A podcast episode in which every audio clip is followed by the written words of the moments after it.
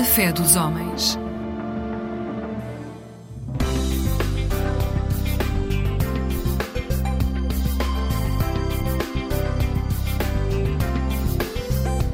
Eclésia Igreja Católica.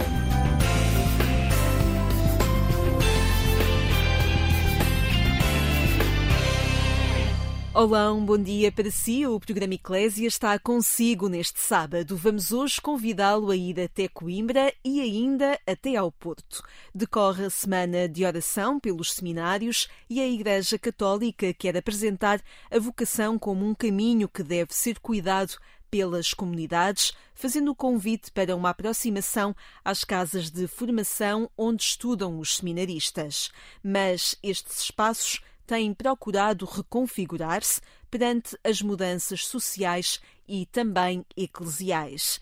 Isso mesmo vamos perceber mais à frente neste programa que convida a cada sábado o Padre Mário Souza para encontrarmos a raiz de algumas expressões que marcam a nossa linguagem cotidiana.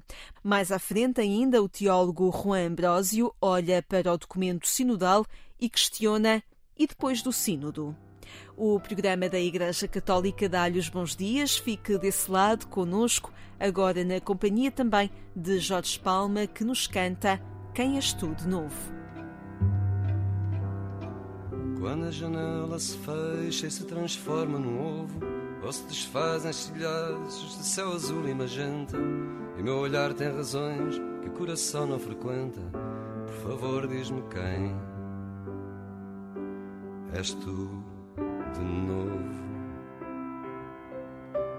Quando o teu cheiro me leva às esquinas do vislumbre e toda a verdade em ti é coisa incerta e tão vasta, quem sou eu para negar que a tua presença me arrasta? Quem és tu na imensidão?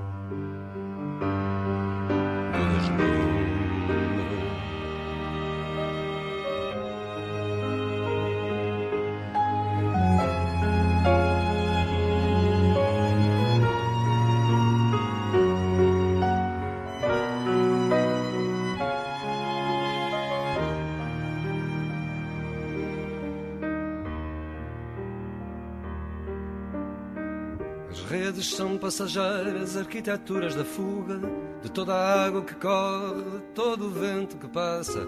Quando uma teia se rasga, ergo à lua a minha taça e vejo nascer no espelho mais uma ruga.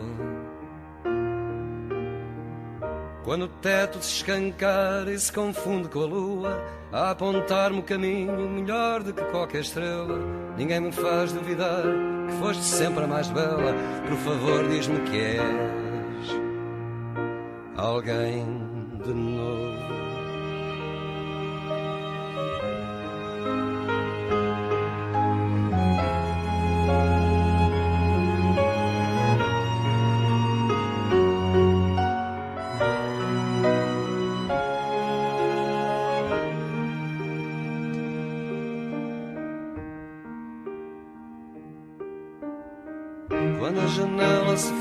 e se transforma num ovo, ou se desfazem estilhaços de céu azul e magenta, e meu olhar tem razões que o coração não frequenta, por favor, diz-me quem.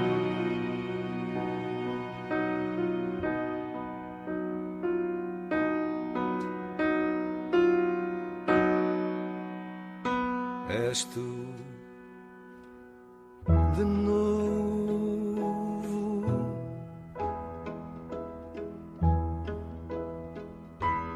Tempo agora neste programa Eclésia para recebermos o Padre Mário Souza, ele que é presidente da Associação Bíblica Portuguesa e nas últimas semanas recebemos aqui no programa de rádio de sábado na Antena 1 para encontrarmos a raiz de algumas expressões que marcam o nosso cotidiano, marcam a nossa linguagem e encontram a sua raiz na cultura bíblica. Bom dia, Padre Mário, obrigada por se juntar a nós nesta manhã. Vamos perceber Bom qual dia. a origem do- da expressão tempo das vacas gordas, tempo das vacas magras. Uma expressão que os portugueses se habituaram um bocadinho a conjugar, não é? É, exatamente. E ainda se utiliza muito. eh, eh, estamos em tempo de vacas magras ou estamos em tempo de vacas gordas. E de onde vem isto? Vem de um episódio bíblico, na- naturalmente, eh, que tem a ver com José. José era um dos doze filhos de Jacó, o grande patriarca, o terceiro patriarca, e que tinha um sonho, tinha um dom que era de facto o dom de, para além de ter sonhos, de, de, tinha a capacidade de os interpretar, ou seja, de interpretar os dele e os dos outros. Ora, era um dom naturalmente especial este de, de José. E isto suscitou também nos irmãos, eh, porque o pai tinha por ele um, um carinho muito grande, porque nessa altura ele era o mais novo, uh, uma certa inveja dos irmãos, que se deixaram apoderar por ela de tal maneira que acabaram por o vender a uns comerciantes e ele acabou por ir parar ao Egito. Aí, depois, no meio de muitas histórias, que agora não vêm a propósito, uh, ele acaba por ser levado à presença do rei do Egito, ou seja, do faraó, para interpretar um sonho que o rei tinha tido. E o que é que o rei tinha sonhado? Tinha sonhado com sete espigas cheias e sete espigas vazias, e com sete vacas gordas e sete vacas magras. E José interpreta. Isto corresponde a sete anos de fartura e a sete anos de seca e de miséria. E então, com base nesta interpretação do sonho, o faraó mandou construir celeiros para, nos sete anos de fartura, recolher os cereais e depois, nos sete anos de dificuldade, poder sobreviver à miséria e à seca. E daqui a expressão, estamos em tempo de vacas gordas, ou seja, estamos em tempo de fartura, estamos em tempo de vacas magras e, portanto, estamos em tempo de grandes dificuldades. Muito bem. Obrigada, Padre Mário de Souza, por nos ajudar a cada sábado a percebermos a raiz destas expressões e esta concretamente que tantas vezes acabamos por utilizar no nosso dia a dia. Tempo de vacas gordas, tempo de vacas magras. Obrigada por ter estado connosco. Um bom dia para si. Um bom dia também. Obrigado. Está na companhia do programa da Igreja Católica. Bom dia para si. O jornalista Luís Felipe Santos esteve no seminário de Coimbra, que abre as portas a uma comunidade em diálogo com a sociedade. Sem seminaristas a residir no espaço, uma comunidade que procura a cultura, o lazer, o encontro e também a partilha espiritual. Está a erguer-se neste espaço que desde 2012 se procura reconfigurar, como nos explica o reitor do Seminário de Coimbra, o padre Nuno Santos. É verdade, o Seminário Maior de Coimbra desde 2012 deixou de ter seminaristas a residir aqui porque tiveram que fazer uma opção em termos académicos, deslocar-se para um dos polos ou sede da Universidade Católica, Lisboa, Porto ou Braga. A nossa opção foi para o Porto e, portanto, desde essa data que estamos no Seminário Maior do Porto e depois vamos às aulas à Católica no Polo Regional do Porto.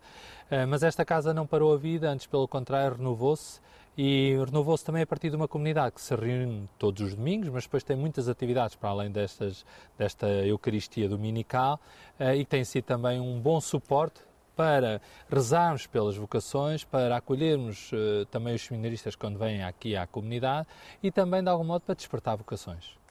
A época é outonal, como se vê nas, nas árvores, mas vamos ter uma primavera neste seminário, visto que o rosto está uh, a desfigurar-se.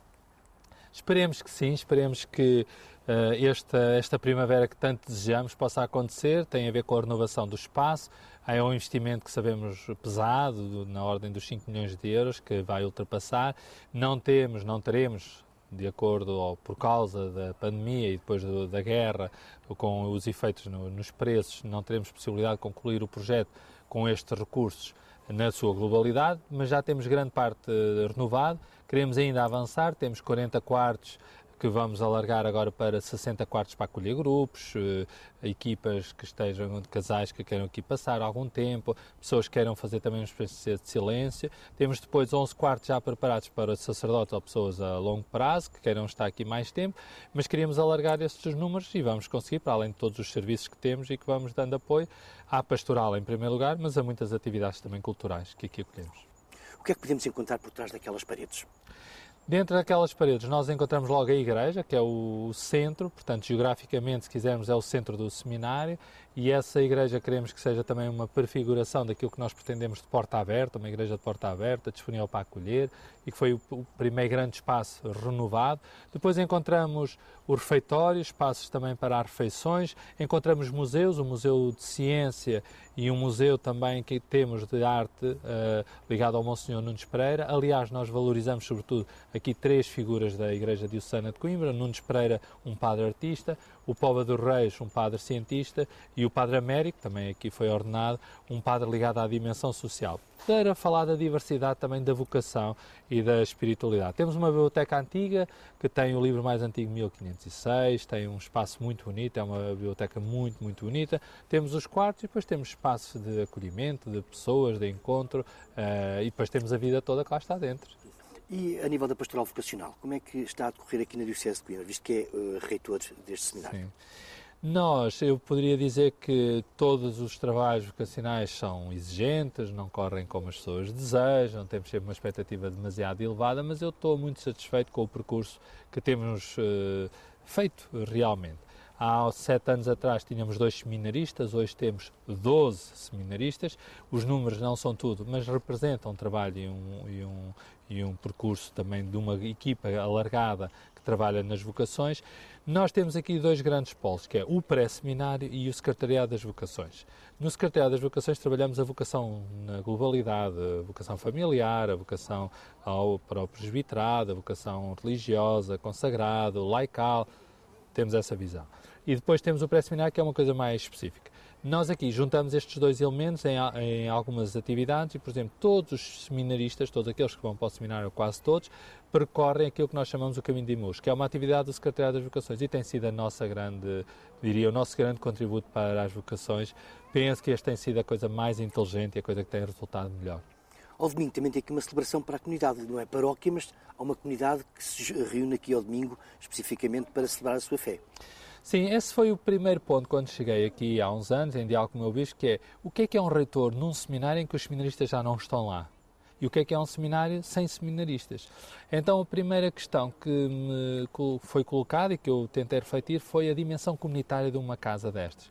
Então, os padres que cá estão, reforçámos a presença de padres, temos hoje mais padres, mas depois achámos que precisávamos de uma comunidade. Esta, uh, o Seminário de Coimbra já há uns anos, há 50 anos mais ou menos, se calhar nem tanto, havia missa aqui com os seminaristas e depois também com a comunidade e depois vinham as pessoas de fora. Ainda há gente que se recorda disso. Depois deixou de haver e o que nós fizemos foi retomar essa comunidade, esse sentido de comunidade.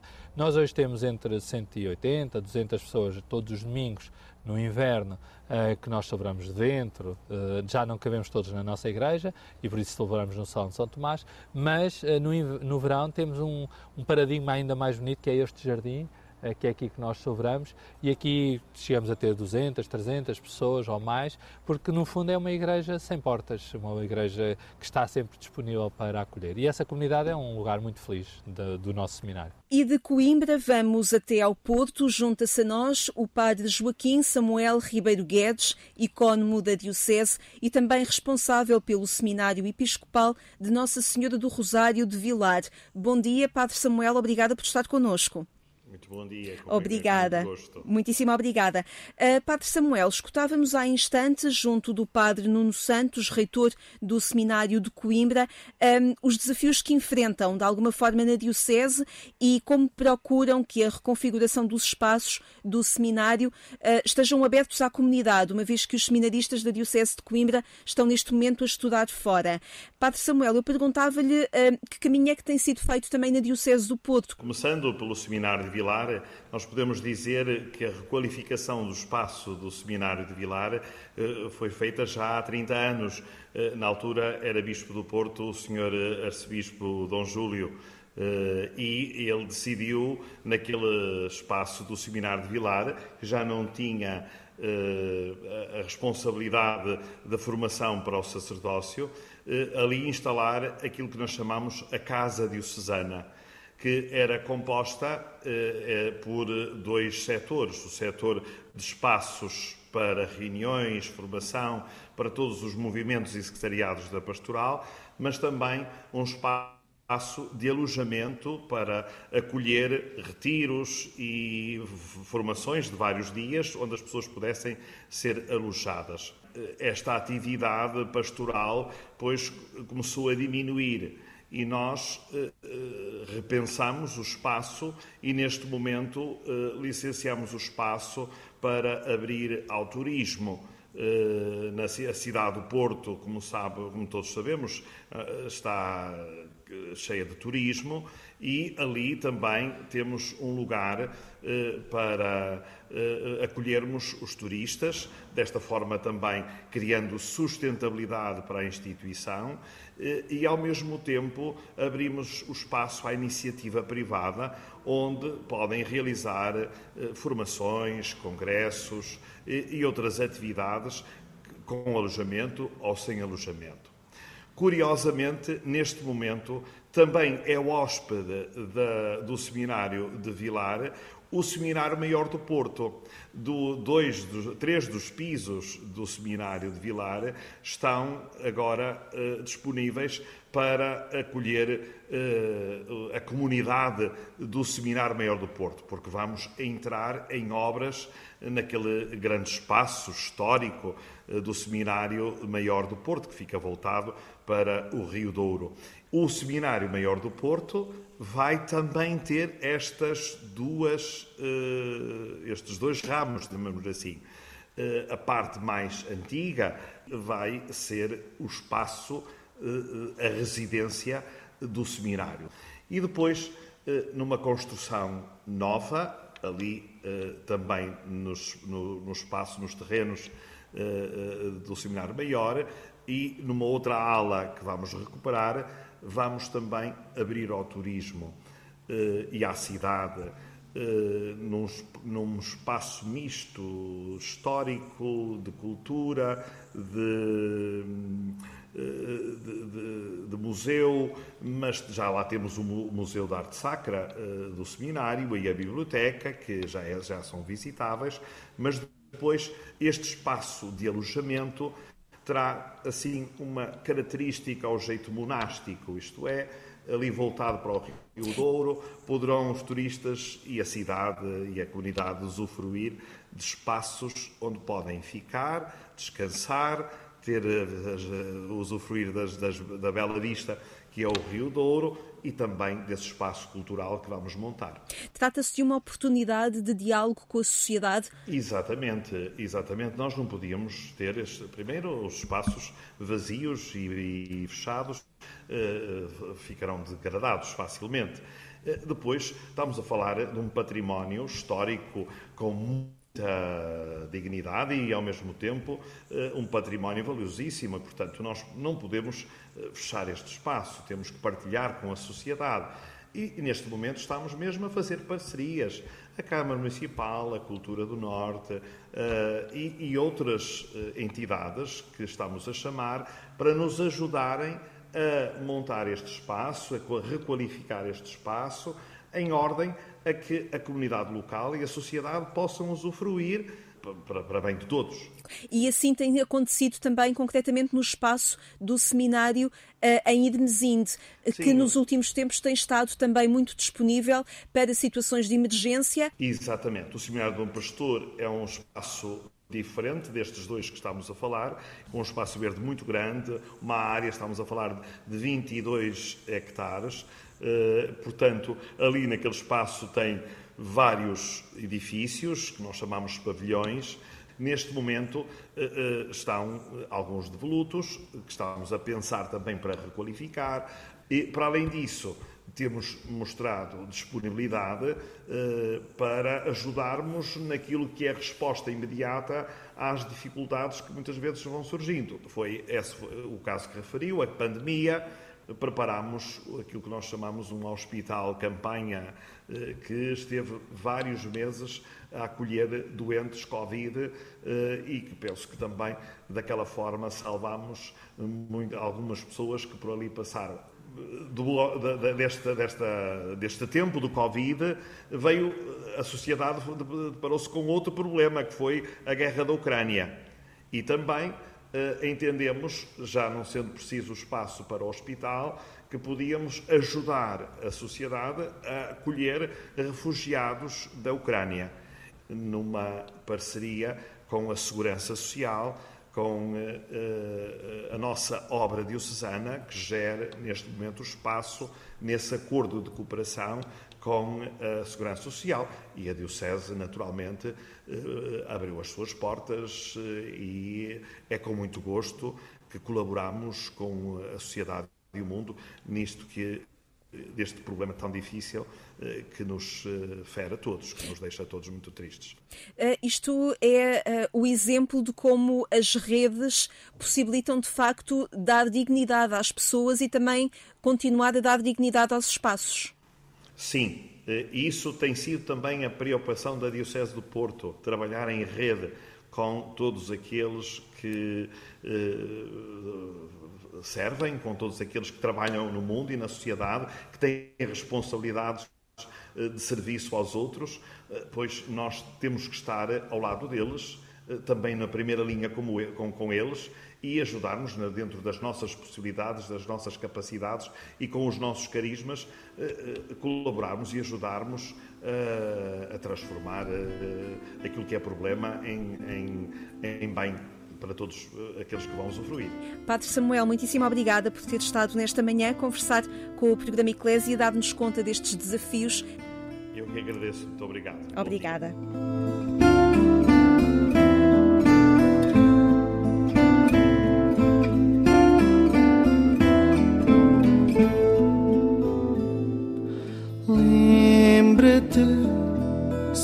Simplesmente lembra que és bem mais do que as palavras, que as palavras dizem pouco, que é tão pouco que tu és se te ficas por aí.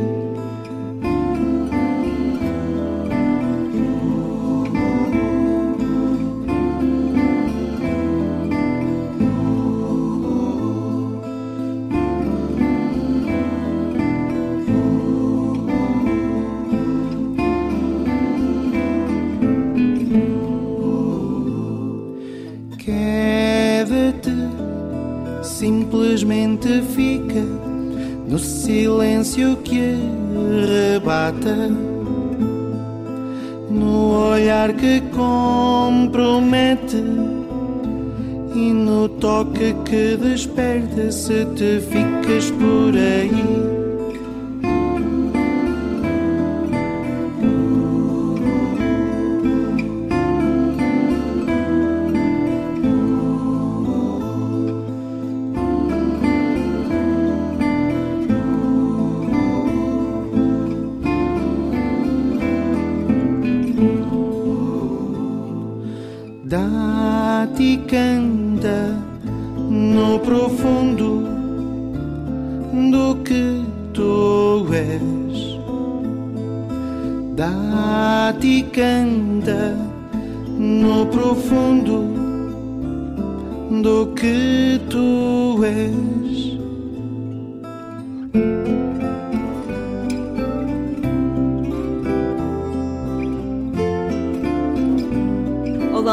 para si é o programa Eclésia que está consigo. Neste sábado escutamos o padre João Paulo Vaz com a música As Palavras Não Dizem Tudo. A primeira Assembleia do Sínodo dos Bispos foi encerrada em outubro, no passado dia 29, mas o processo continua. Juan Ambrósio elogiou o diálogo em torno de mesas redondas que marcou e conduziu a metodologia naqueles dias. Num mundo polarizado, o teólogo afirmou mesmo as dimensões proféticas que esta metodologia significa.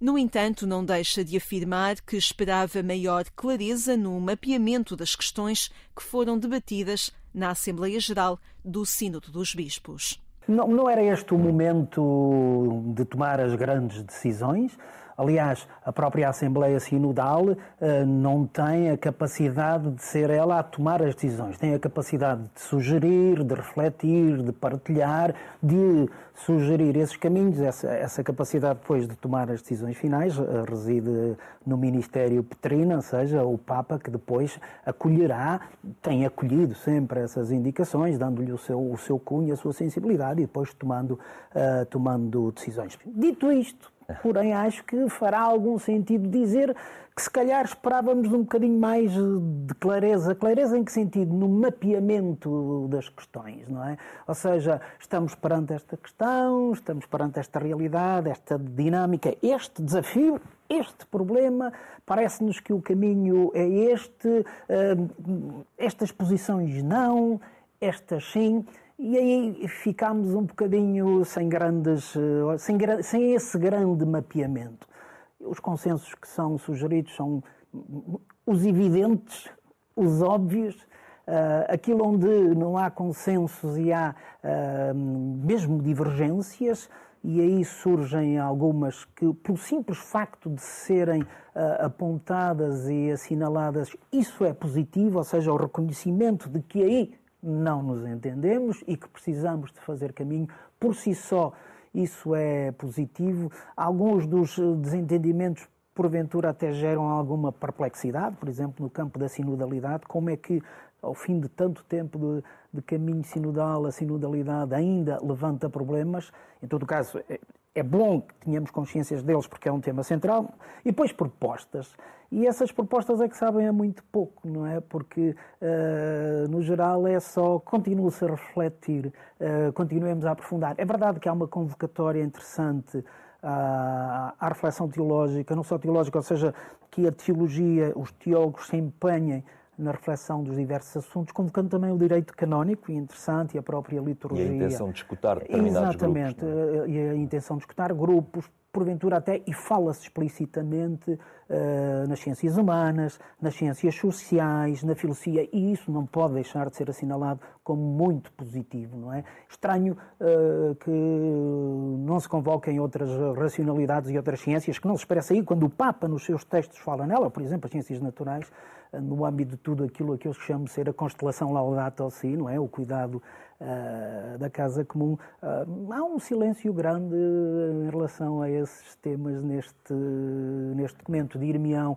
Uh, não era o, o, tema central do, do sino, não era, mas se o sino é sobre a identidade e a missão da Igreja sobre o sermos Igreja, isto que é uma dimensão, parece-me a mim ser fundamental, assim o indica a reflexão que Francisco tem partilhado nos seus textos, parece-me a mim que estas dimensões do cuidado da casa comum uh, deveriam estar mais presentes. No portal agência.eclésia.pt encontra toda a informação sobre aquilo que tem sido o processo sinodal desencadeado pelo Papa Francisco em 2021. Este processo continua, tem diferentes fases e quer envolver novamente as comunidades na reflexão que foi desenvolvida pelos participantes no Vaticano. Consulte o portal de informação e fique por dentro de todo o processo que vai levar a Igreja Católica a uma próxima Assembleia Sinodal em 2024. Tempo agora para recebermos o Padre Manuel Barbosa com algumas mensagens que a liturgia deste fim de semana deixa aos cristãos. O convite à vigilância marca a liturgia da palavra deste 32 domingo do tempo comum. Recorda-nos que a segunda vinda do Senhor Jesus está no horizonte final da história humana. Devemos caminhar pela vida sempre atentos ao Senhor que vem e com o coração preparado para o acolher. Esta temática está mais explícita no Evangelho de Mateus, que retoma a parábola das dez virgens, originariamente usada como apelo aos judeus para não perderem a oportunidade de participar na grande festa do Reino. Em Mateus, a parábola torna-se uma exortação a estar preparado para a vinda do Senhor, a qual pode acontecer no momento menos esperado. O que é que significa estar preparado para acolher a vinda do Senhor? Significa escutar as palavras de Jesus, acolhê-las no coração e viver de forma coerente com os valores do Evangelho. Estar preparado significa fundamentalmente viver na fidelidade aos projetos do Pai e amar os irmãos até o dom da vida, em todos os instantes da nossa existência.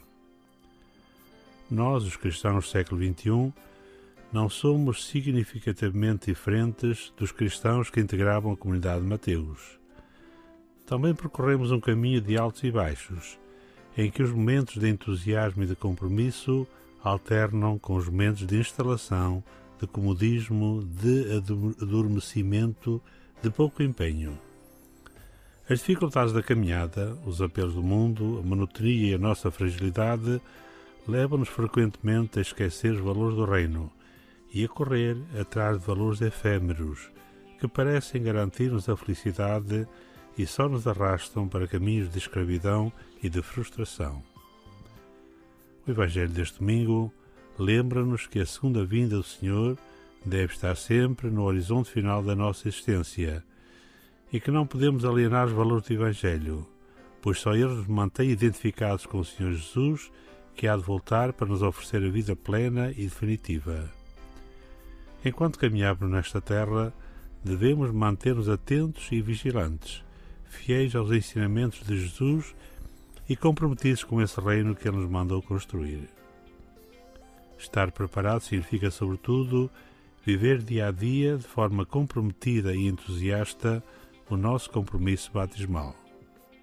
Estar preparado passa por descobrirmos dia a dia os projetos de Deus para nós e para o mundo e procurar concretizá-los com alegria e entusiasmo. Estar preparado passa por fazermos da nossa vida em cada instante um dom aos irmãos, no serviço, na partilha, no amor, sempre ao jeito de Jesus. Em mais uma semana, procuremos não adormecer na rotina e no desânimo. Procuremos viver, prever, cuidar, estar atentos, de maneira a estarmos prontos para o encontro com Jesus Cristo, o único que nos planifica de alegria.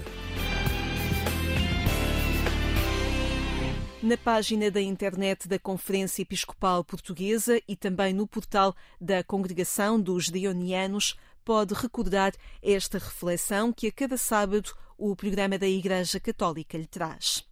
Hoje ficamos por aqui. Obrigada pela sua companhia ao estar nesta manhã de sábado conosco. Encontre-nos sempre em agência.eclésia.pt ou então aguarde por nós. Amanhã marcamos encontro aqui pelas seis da manhã com o Otávio Carmo a dar-lhe os bons dias.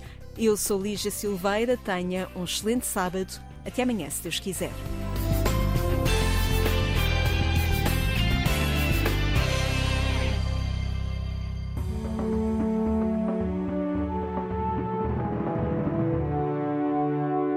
Olá, muito bem-vindos ao espaço da União Budista Portuguesa. Hoje vamos falar sobre stupas.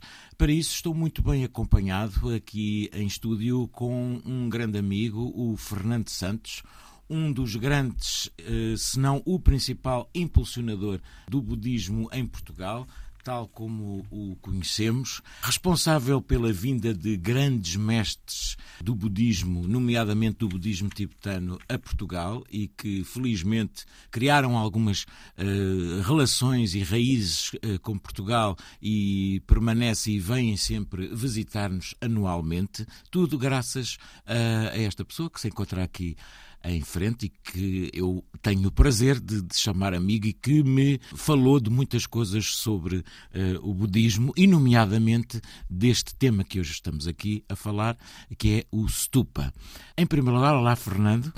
Olá, Heitor. Muito obrigado. Para começar, porque uh, estão várias pessoas a, a ouvirem-nos, que é esta palavra que para muitos é estranho, o que é um stupa? Uh, pronto, um stupa é um monumento da tradição budista e que representa em si a mente de todos os seres iluminados, os Budas.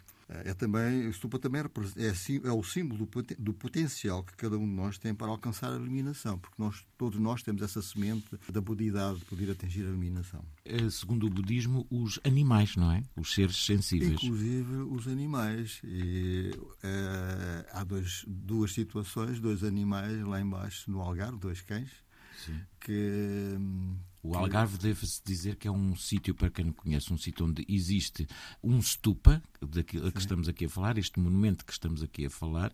Continua a falar. E o centro de, de, de retiros de Monchique, quando faleceu a Amalá, e foi precisamente um dos, um dos, dos cães da Amalá que, depois de morto, teve com o coração quente durante três dias, o que é um sinal uh, de que ele realmente atingiu a realização, atingiu o despertar. Mas houve um outro cão mais recentemente, que era o cão do Jimmy Quintera Poché, que também teve três dias. Pierre ia enterrar o cão, fez a cova para enterrar o cão. Entretanto, o Miguel, Miguel Valor, que tu conheces, Uhum. Pôs a mão no. Ah, então o cão ainda está ainda tá quente, o coração está quente. Isso é, é, um, é um fenómeno. Exato, e é um parênteses aqui nesta conversa. Portanto, estavas a dizer, a explicar o que é um stupa. Pois, eh, a sua construção obedece a uma série de rigorosas técnicas que têm a ver com a sabedoria da cultura milenar do budismo tibetano e o local escolhido para os stupas uh, tem em conta os princípios da geomancia. Portanto, os locais são uh, previamente fotografados ou são observados pelo mestre e depois ele, em função da observação de, de alguns pontos nessa, nessa zona, por fotografias ou, ou, pessoalmente, depois diz qual é o, o, local para a construção do stupa, como acontece, como aconteceu aqui no stupa do Algar, no Malhão, que foi, o local foi escolhido por Sua Santidade Truxica Rinpoche. Uhum. E pronto, basicamente é isso em relação ao stupa. Sim. Agora, o que é que o stupa contém? Contém no seu interior milhares de orações, de relíquias de Budas, de estátuas, uh, incenso e muitas outras substâncias raras e preciosas. E tem ofrendas. Sim, eu já estive, uh, e aliás a primeira vez acho que estive num stupa, no, no grande stupa uh, de Katmandu, de Bodanat. Um, foi contigo, tu levaste-me lá uh, a visitar. Quais são os benefícios? Vê-se muitas pessoas a fazer as circunvalações à volta, portanto, andarem à volta do stupa, não é? E é muito bonito porque logo pela manhã há muita gente, ao fim do dia, mais pessoas vão lá fazer as suas orações, as suas práticas e andar por isso simplesmente ali à volta. Aliás, eu até vi uh, umas imagens de Chakatrinsin que foi uh, recentemente uh, lá com uma grande multidão. Chakatrinsin, para quem não conhece, é um grande, uma grande figura do budismo atual. Quais são os. O, o que é que se passa? Porquê é que a pessoa anda ali à volta do stupa? Quais são os benefícios? Sim, as pessoas que visitam um stupa devem fazem a cora que, de acordo com a tradição tibetana, é caminhar à volta do stupa é isso, uh, no, é... sentido dos ponteiros do relógio. É? Chama-se isso o Cora, fazer o Cora. Com uma atitude positiva, eu queria muitos benefícios. Uh, por exemplo, agora com aquilo que se tem passado na, na Ucrânia, no mundo em geral, Sim. as pessoas uh, no stupa que nós temos cá em Portugal vão dar voltas ao stupa pensando para que possa possa haver paz no mundo. Mas, portanto, é, aquilo é para apaziguamento dos ódios, conflitos, guerras, também para evitar a fome, aumentar a produtividade, aumentar a fortuna, a virtude, acalma a mente e, e o espírito e provoca também um bem-estar e o bom coração uh, nas pessoas. Eu recordo, por exemplo, que o stupa que nós temos no Malhão, uhum. as pessoas lá do Malhão não são, não são budistas. Então há pessoas muito simples, quando a vida, volta e meia, quando a vida sim, nos sim, corre, vão dar voltas ao stupa. uh, e às vezes a gente vê lá, vê lá uma senhora que, é, que tem lá um café, que é a Dona Filomena. Olha, a Dona Filomena, que está complicado, porque ela está a dar voltas ao stupa. É? Ela já percebeu por experiência própria que aquilo tem algum benefício e pronto. Pois e tu falaste aí uma coisa que nos leva também a. Porque uh, isto, nós pensamos, estes monumentos budistas que existem noutras culturas, longe, mas realmente desde há uns anos existe um stupa aqui em Portugal eh, certo? Uh, no, na, no, no, Malhão, podes dar alguma indicação mais para quem quiser ir lá? É Salir Malhão. Portanto, Salir Malhão, sim. São Malhão, mas aqui é o Salir Malhão. Uhum. Uh, Como é que aconteceu ver um stupa uh, cá em Portugal? Houve uma pessoa que comprou aquele terreno, que foi o Rafael Ribas, e que depois pediu a, a Tocupa Maga Rinpoche e Dimeka Rinpoche.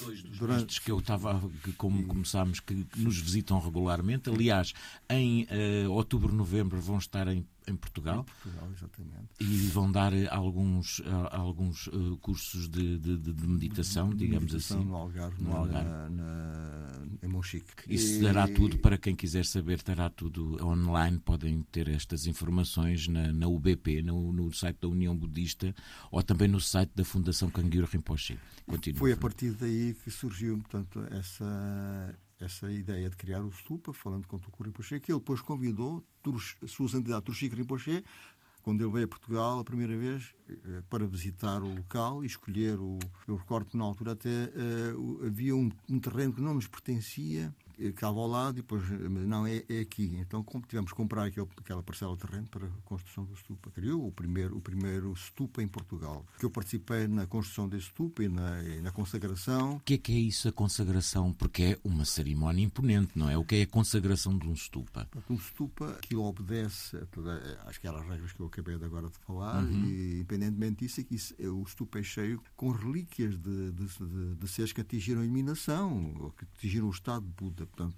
neste estupa, concretamente neste estupa que temos aqui no Algarve, eu recordo que o Rinpoche dizer que havia lá uma, uma, uma partícula de uma relíquia do, do próprio Buda. Uhum. Mas há de outros mestres que atingiram o estado da iluminação inspira as pessoas a, a, praticarem o bem, porque são seres que tiveram realmente uma, uma vida virtuosa para o bem de todos os seres e é uma forma de, de inspirar. E, e, é como se a mente deles estivesse ali assim, porque há, há objetos que pertenceram a eles. Dizem, eh, tu falas em mente, a mente deles, há outras pessoas que dizem isto para chegarmos a todos, há outras pessoas que dizem está ali a sua energia, energia está ali a, a, a, sua presença, digamos, e, não é? E são seres que realmente só de estar na presença, eu recordo, eu, hoje faz anos, faz anos uh, que faleceu uh, Digo Quinchera Poché. Foi uhum. um, um, mestre que eu conheci em 89. Uhum. No ensinamento que, que deu em, em, em, França. E realmente só estar na presença dele, realmente ele transmitia uma paz, uma serenidade. O próprio Turchico Rinpoche, tu uhum. conheceste Turchico Rinpoche. Pois era isso que eu tinha a dizer. É que é, é, é uma coisa que acontece, de facto, na, na presença desses seres uh, iluminados. Que, o que é que é isto de um ser iluminado? O que é que é isto de atingir a iluminação? Pode-se quando está na presença dele, sente-se que está na presença de um ser realmente especial. Sente-se uhum. isso. Sim. Confirmo, confirmo porque já, Às vezes já há pessoas que nem, nem, são budistas, eh, são católicos, aproximam-se de um ser deste e desatam a chorar, não sabem explicar porquê. Uhum. Portanto, é uma. Já assististe a isso? Sim, já, já assisti e já tive já, presença já de alguns mestres, nomeadamente ah, o Dalai Lama. Coitadinha, porque é que está a chorar? Não, aqui não está a chorar porque, porque, porque está, está deprimido. Ou porque, não, é, é, é, é qualquer coisa que que lhe tocou profundamente e que e começam a chorar. E nós nem temos explicação para isso. Uhum. E pronto, um, um, ser iluminado, normalmente, quando, quando eles morrem, Uh, o corpo fica em meditação durante vários dias. Uh, agora, uma, uma, senhora que faleceu em Nova York, que era a esposa de, do John Rinpoche, uhum. ela esteve em meditação 20 dias. Uhum. Uh, com as cores, Sim. com o olhar, como se fosse uma Eu, por causa de ti, houve um grande mestre que, que faleceu, Tenga Rinpoche, e estávamos lá na altura, e eu lembro-me que uh, me foi, uh, não é possível isto, mas por alguma razão eu tive, eu consegui ver, de facto, Tenga Rinpoche depois de falecer, aliás, até ia vários médicos connosco no grupo, depois de falecer já não tinha absolutamente sinais vitais nenhums e estava em posição de meditação, meditação. sentado durante vários e dias. E corrigiu a posição de meditação. Pois. Eh, porque quando ele estava, quando ele faleceu, eu estive lá também, pois eh, havia um outro mestre que acompanhou e depois eh, disse para ele corrigir. E ele corrigiu, depois de falecido. É, um, é, impressionante.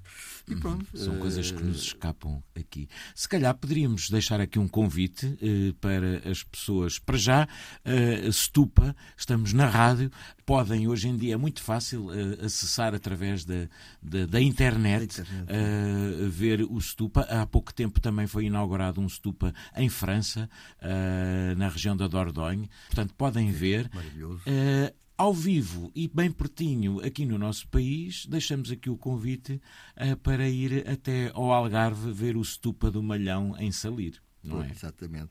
Já agora, o, o, os stupas foram criados, foi o próprio Buda que incentivou os seus discípulos a construir eh, estes monumentos uhum. para beneficiar as pessoas. É quase é, como se fosse, no fundo, é quase como se fosse uma mandala em. em, em uma representação do universo, exatamente. Exatamente. Eh, fica o convite, as pessoas, quando a vida não estiver a correr mal, a correr bem, pelo menos que vão, vão fazer uma visita ao estupa do, do, do, do Algarve, okay. que, é, que é realmente extraordinária. Só, ainda tem tempo para dizer mais alguma coisa? Aqui, o, o, o não sei se ouviram a campainha, já, já, já, falou, já disse que o tempo acabou. Acho que assim, uma coisa muito rápida. Pronto, é só para dizer que há pessoas que vão a Bode Gaia, ou agora vou a Bode Gaia. Para, uhum. Depois vens cá contar. E, e, e o Rinpoche disse para que, é que vais, para que é que vais a Bodh Tens aqui um, um, relíquias do Buda aqui é, no Malhão. Portanto, é o convite é este, a ir ao Malhão. Então. Muito obrigado. Obrigado eu e até à próxima. Em nome da UBB, tudo a correr bem.